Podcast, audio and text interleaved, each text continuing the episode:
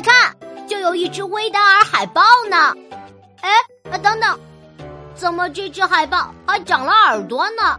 不好意思，原来是古比弄错了，这只不是海豹，是海狗。哎呀，真是让古比傻傻分不清呢。海狗和海豹长得非常像，但其实是两种完全不同的动物。你看，海豹身上的皮毛是灰黑色的，上面还有一些小斑点，而海狗身上则是棕色的。不仅如此，海狗的脑袋上还长了一对小小的耳朵哦。海狗总是喜欢一群一群的聚集在陆地上，捕猎时它们会潜下水，悄悄地跟在猎物后面，然后趁一个不注意，马上咬住猎物。而且它们有一个很奇怪的习惯，就是会吃石头。哦，至于它们为什么会吃石头呢？有很多个说法。有的科学家说，它们吃石头是为了让自己变得更重。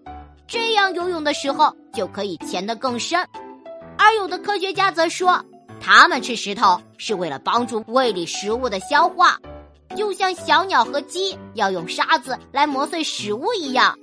看来南极里每一种动物都有不同的生活方式和小本领。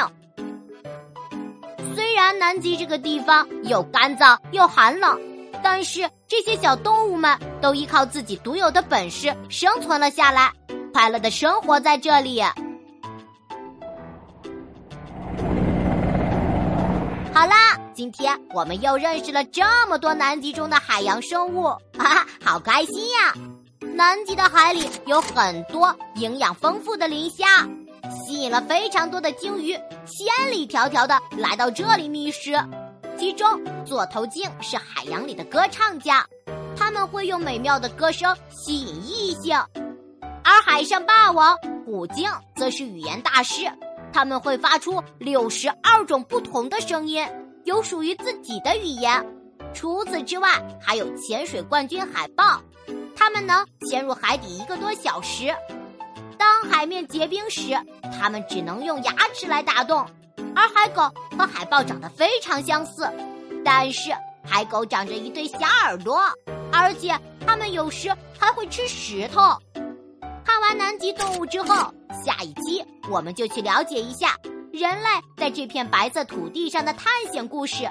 他们在南极又是怎么生活的呢？啊，那我们下期再见吧，拜拜。